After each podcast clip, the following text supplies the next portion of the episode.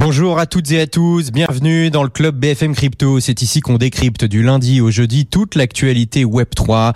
On débat, on analyse avec les meilleurs experts. Aujourd'hui, j'ai le plaisir de recevoir Frédéric Chenet. Bonjour Frédéric. Bonjour.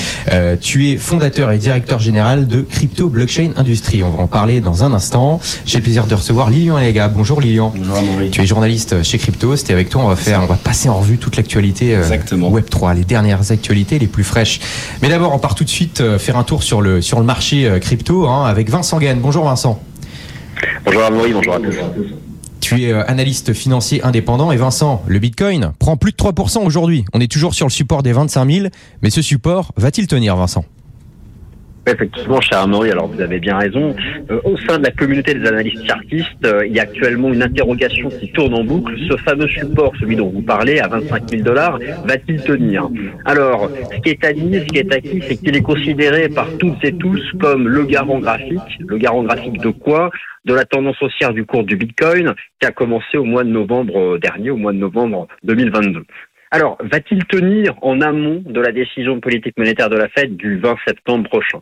Il y a plusieurs façons de répondre. Tout d'abord, d'un point de vue fondamental, la pression fondamentale sur ce support, elle est à son paroxysme actuellement, qu'il s'agisse des enjeux judiciaires, on l'a encore vu en début de semaine, la SEC, le journal boursier américain qui ne lâche rien, de réglementation, d'autorisation et même plus globalement à l'échelle des marchés financiers des autres classes d'actifs, un support sous pression du cadre global macro, avec une respiration, un reflux qui se fait attendre, voire même désirer, sur la tendance du dollar américain ou même plus généralement sur les taux obligataires. Alors, Bitcoin a fondamentalement mille raisons, voire peut-être même mille une raisons de casser ce support. Et voilà, il s'y accroche, il s'y accroche, c'est le bord du gouffre technique, on pourrait prendre cette métaphore. Un actif financier suspendu les pieds dans le vide, il est accroché à la paroi avec ses deux mains, va-t-il parvenir à se, à se, à se hisser. D'un point de vue technique, vous l'avez dit tout à l'heure, la séance du jour, plus 3, plus 4%, on rebondit sur ce support. C'est un niveau sur lequel on avait déjà rebondi au mois de juin dernier lorsqu'il y avait eu toute l'actualité autour, autour des demandes d'autorisation des ETF Bitcoin, spot en particulier, celui de BlackRock. Alors là, le rebond en séance, il est de bon augure. Maintenant, on va voir ce qui se passe avec la session boursière états-unienne. Ce qui est intéressant, c'est qu'on a un alignement de jetons majeurs sur support. On peut les 25 000 dollars du Bitcoin, mais aussi les 1530 dollars de TH ou encore les 200 dollars de, BNB. Moi, ce que j'observe à court terme sur le plan du prix momentum, c'est une divergence haussière. Alors là aussi, c'est de bon augure. Maintenant, pour écarter le risque de rupture de ce support, qui soyez-en certains, si ce support devait être emporté, le marché reviendrait minimum dans la zone des 20-22 000 dollars. Pour écarter le scénario graphique d'une rupture de ce support, il faut tout simplement franchir une résistance, laquelle, écoutez, moi je pense que pour se mettre à l'abri, il faudrait que le marché soit capable, sur la base d'une clôture technique journalière, de redépasser les 27 000 dollars. Donc voilà, ce que je veux vous dire, et puis je vais vous rendre la parole, c'est qu'il ne faut pas surinterpréter ces 3, 3,5% de hausse qui se sont réalisés là sur la session asiatique et sur la session européenne. De toute façon, tout le monde sait que les clôtures techniques significatives se font uniquement sur validation de la session euh, états-unienne. Mais voilà, en tout cas, on a une première partie de séance qui, je dirais, euh, représente un peu le dernier espoir du camp, euh, du camp bullish sur le cours du Bitcoin. Bon, on va suivre ça de très très près, Vincent, hein, ce, ce, support technique des 25 000 fondamental qui, qui nous dira euh, bientôt où ira le marché. Merci Vincent, Vincent Gann, analyste financier indépendant. À très bientôt Vincent. Frédéric, euh, tu es un des pionniers euh, du monde de la blockchain. Euh, tu viens aussi de l'industrie du, du, jeu vidéo et tu as créé Crypto Blockchain Industry pour créer de la valeur avec la blockchain. Donc c'est en 2021, donc c'est quand même assez récent. Ici, on parle beaucoup de, de cas d'usage de la blockchain, euh, de comment elle pourrait changer notre société. Euh, Est-ce que tu peux nous dire ce que tu fais concrètement avec euh, CBI Bien sûr. Bonjour. Donc en fait, CBI, c'est une société française. On est coté sur, sur Euronext. La capitalisation boursière, c'est environ 120 millions d'euros. Le ticker, c'est ALCBI. Donc, ce qu'on fait, c'est qu'on développe et qu'on opère des, on opère des applications sur la blockchain. Alors, ça veut dire quoi? Ce sont principalement des mondes virtuels. Chacun, il y a, il y a un monde général, ce qu'on appelle le, hub, la partie centrale. Et de ce monde, les joueurs peuvent se connecter à un monde dédié au football, un monde dédié à la musique, un monde dédié, par exemple, à la photo. On a aussi des mondes dédiés aux programmes environnementaux, comme Oriu, Achoryu ou 1% pour la planète. Donc par exemple, dans le domaine du foot, qu'est-ce qu'on fait? On recrée un monde, là aussi parce qu'on vient du, jeu vidéo, on recrée des mondes en 3D à l'image, on prend des clubs, on a des, grandes licences, Real Betis, Real Sociedad, Sao Paulo, donc beaucoup de grands clubs, on a des licences officielles, on recrée une ville qui ressemble à la ville du club, on recrée le stade, on permet aux joueurs de venir, de, de regarder du contenu exclusif qui nous est donné par le, par le club, et aussi on leur permet en jouant de gagner des avantages dans la vie réelle. Donc ça va être soit des maillots, soit des tickets dans les, dans les places, dans, les stades, puisqu'on a des tickets pour chacun des matchs. Là, à Sao Paulo, on a 30 places pour la finale. Donc on a en fait toute une série d'avantages qui sont dans la vie réelle. Et tout ça, en fait, ça se fait sur la blockchain. Ça veut dire quoi? Ça veut dire que pour participer au tombola, pour participer au jeu, je dois avoir un NFT, je dois avoir un token, parce que c'est la preuve, en fait, l'authenticité. On est sûr qu'il n'y a pas de fraude, on est sûr qu'on peut, qu'on peut à tout moment vérifier qui a quoi, qui fait quoi. Et c'est pour ça qu'on utilise la blockchain. Sinon, on ferait un jeu traditionnel. Bah, c'est ça, c'est intéressant, parce qu'en fait, euh, c'est quoi, pour ceux qui nous écoutent et qui se posent peut-être la question, la différence avec un monde virtuel euh, traditionnel? C'est que là, on peut concrètement posséder des objets, avoir des avantages qu'on peut sortir dans d'autres mondes et même dans le monde réel, c'est ça la différence? Voilà un jeu vidéo, on prend un jeu vidéo en 3D, prenez n'importe quel grand jeu vidéo, vous avez simplement une couche de, programmation qui est faite avec un, outil traditionnel, c'est principalement euh, Unity ou Unreal. Il y en a que deux. il y en a deux principaux. Avec un, monde virtuel sur la blockchain, on ajoute en fait une couche blockchain et tous les éléments de valeur dans le jeu ne sont pas sur la partie jeu vidéo, mais ils sont sur cette couche de blockchain. Effectivement, dans un jeu traditionnel, j'acquiers un objet, je fais quelque chose, je, fais une transaction. Ça se fait dans le jeu vidéo. Donc ça passe par Apple qui est l'éditeur, la banque. Donc il y a toute une série de connexions, il y a toute une série de transactions et chacun prend sa marge au passage. Ici, dans le monde que nous créons sur la blockchain, les transactions se font sur la couche blockchain elles sont automatiques et il n'y a quasiment pas. Non seulement vous avez la propriété du bien, mais vous pouvez l'échanger à tout moment avec un tiers. Vous pouvez l'emmener dans un autre objet. Et c'est pas uniquement des, éléments de jeu.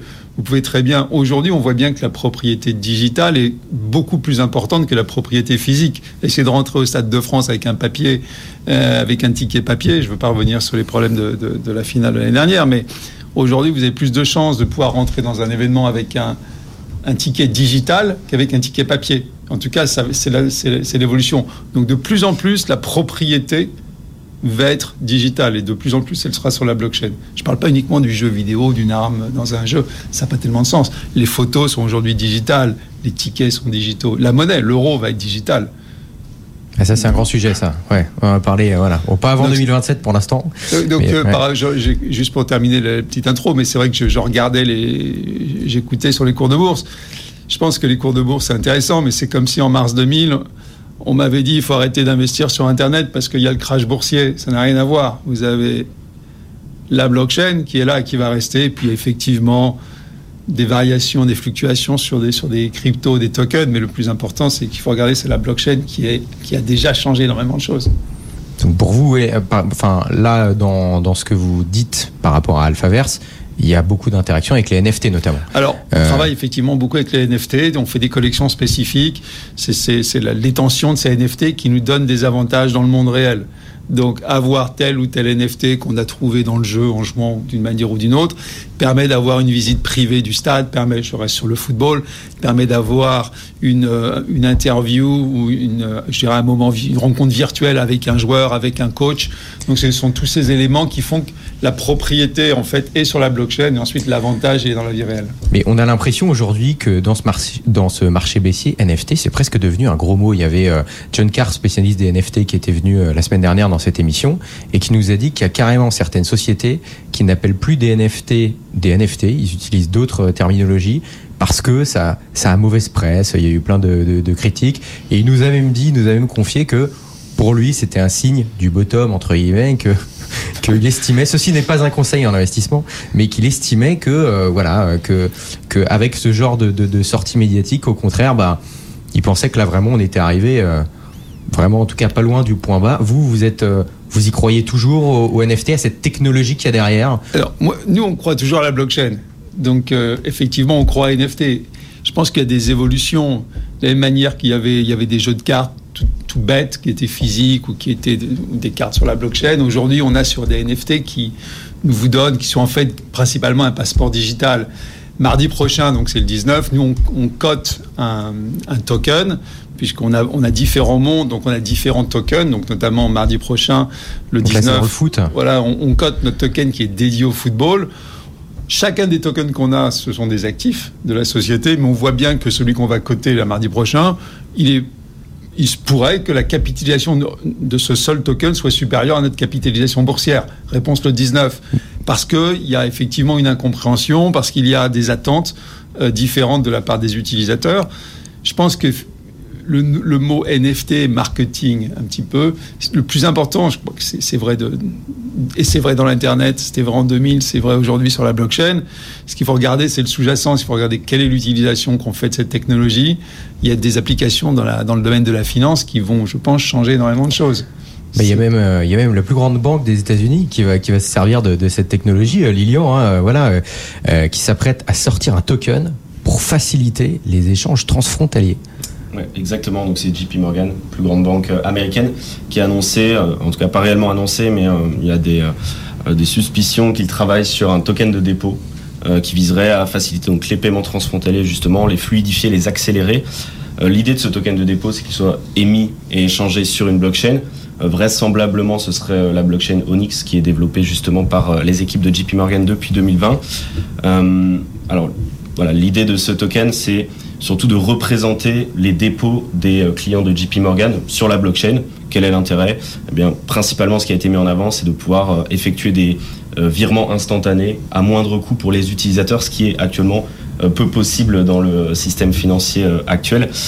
En, réalité, on n'a pas vraiment énormément d'informations sur cette actualité, euh, principalement parce que JP Morgan n'a pas communiqué dessus. Hein, ça a ils s'en cachent. Ils font exprès de ne pas communiquer dessus ou Je pense qu'ils le font. C'est pas qu'ils ne font exprès, c'est que euh, ils n'ont pas le choix, tout simplement. En, réalité, ce, qu'on a pu comprendre, c'est que euh, l'infrastructure est prête, tout est prêt pour le lancer.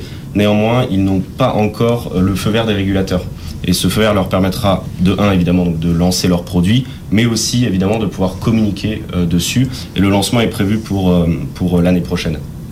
Bon, et toujours dans l'actualité, les, les, cryptos, la blockchain n'arrangent pas les relations géopolitiques de, de, certains pays. On a carrément le FBI qui affirme que la Corée du Nord serait derrière l'attaque à 41 millions de dollars de stake. Est-ce qu'on peut rappeler déjà ce qu'est stake pour commencer? Ouais, tout à fait. Euh, stake, c'est une plateforme qui permet, euh, un site internet qui permet euh, de faire du casino, des jeux d'argent, des paris sportifs en ligne.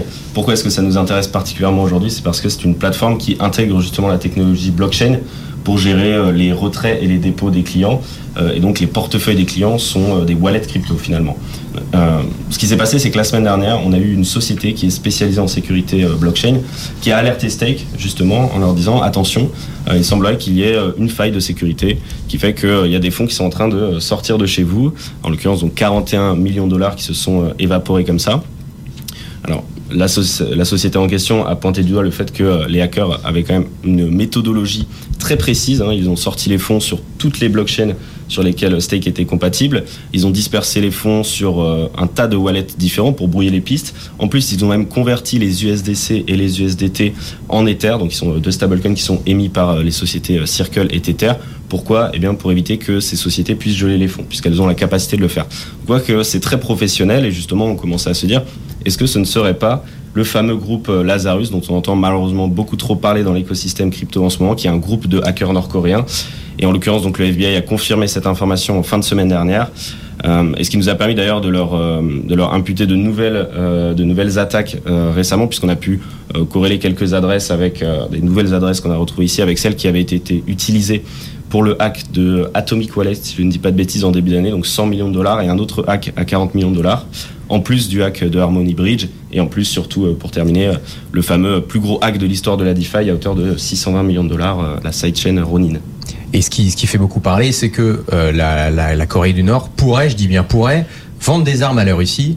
Euh, et du coup rentrer de manière indirecte dans le conflit entre l'Ukraine et la Russie. Donc euh, il y tout, il y a tout cet enjeu-là derrière. Frédéric, tu parlais d'Internet tout à l'heure.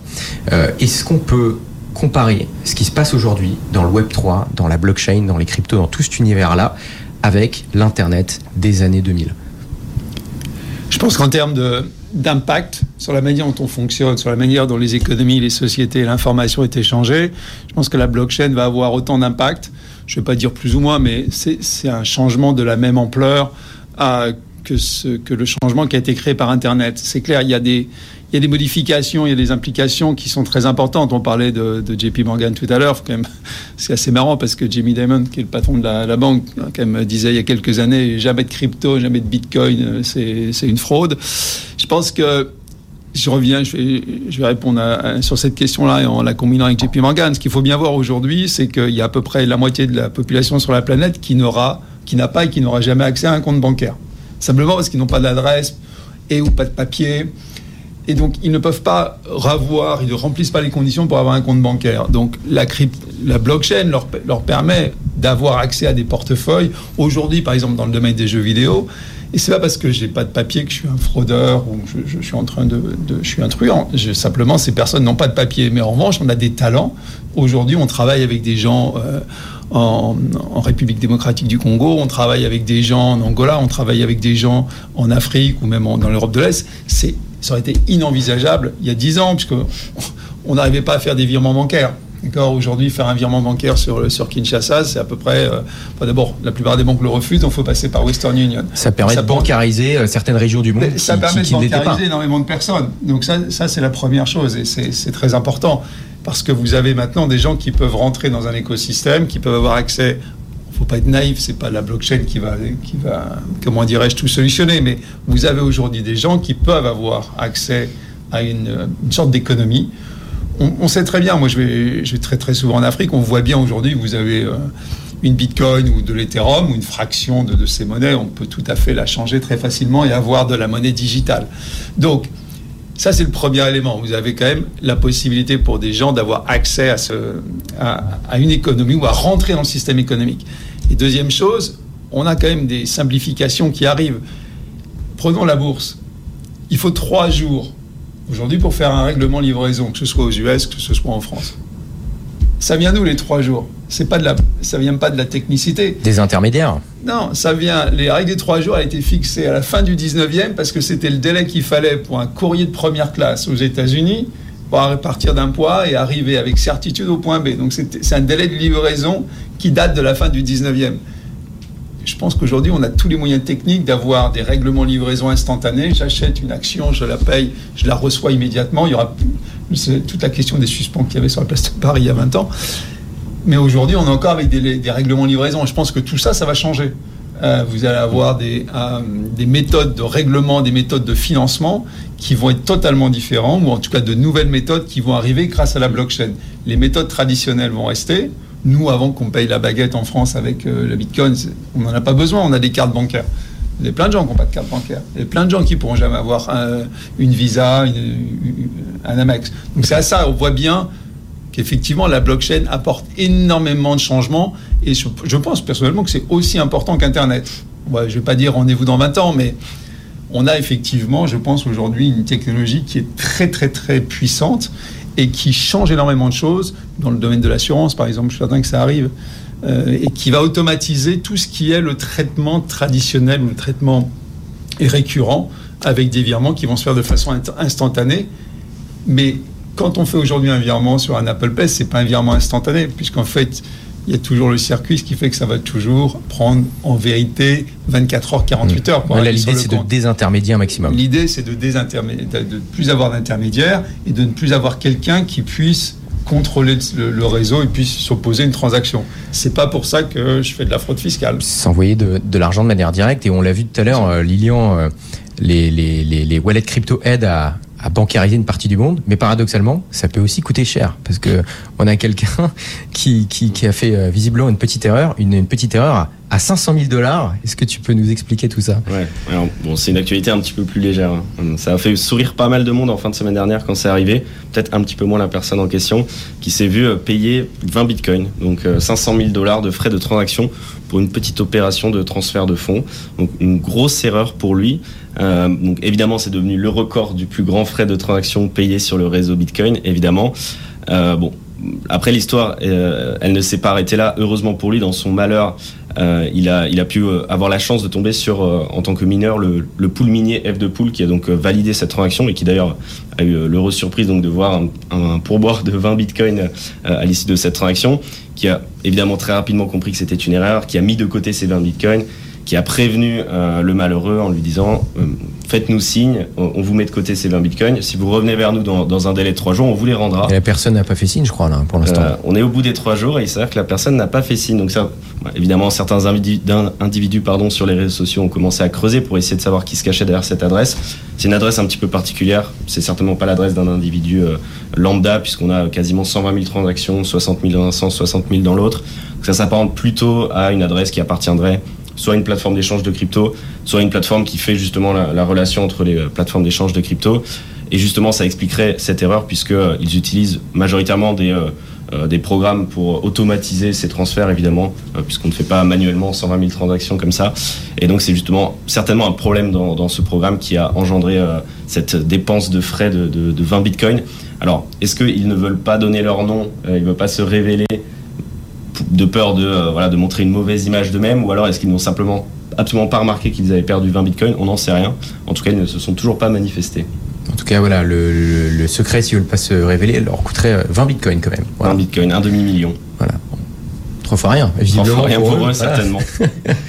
euh, Frédéric, le, le on, on, on l'a vu tout à l'heure avec tout ce que tu nous racontais, notamment sur, sur Alphaverse, sur le, sur le foot, sur le futur, euh, sur le futur lancement de votre token euh, FAV. Euh, on est en pleine Coupe du Monde de rugby. Comment la, comment la blockchain va révolutionner un peu le monde du sport? Parce qu'on en parle beaucoup, euh, notamment avec la blockchain euh, Chili's aussi, qui a fait pas mal de bruit. Comment vous voyez les choses? Bon, Justement, notre token FAV, le token du, football, sera coté sur Chili's. Donc, euh, puisque c'est là où il y a quand même effectivement beaucoup de, tokens de sport.